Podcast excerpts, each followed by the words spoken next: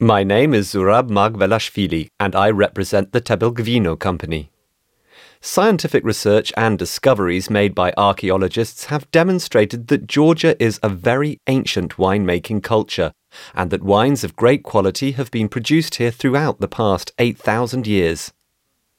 Here we are in the Kindzmarauli terroir, surrounded by the vineyards and the winery of the Tbilvino Company, where we produce a Georgian wine of superb quality with the help of some new technologies. Our vineyards are located on a very rich, loose soil, which is traditionally and historically excellent for producing wines of great quality.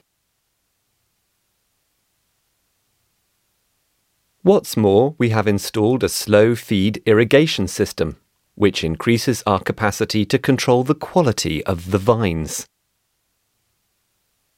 The wines of Tbilvino are exported to over 30 countries all over the world.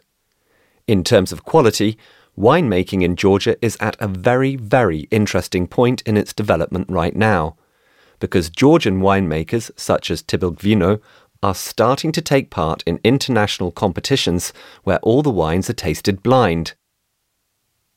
And our wines have been awarded bronze and silver medals and even gold medals and so Georgian winemakers are now able to offer consumers wines of great quality, which are produced with our unique, incomparable Georgian grape varieties, which I think is really interesting.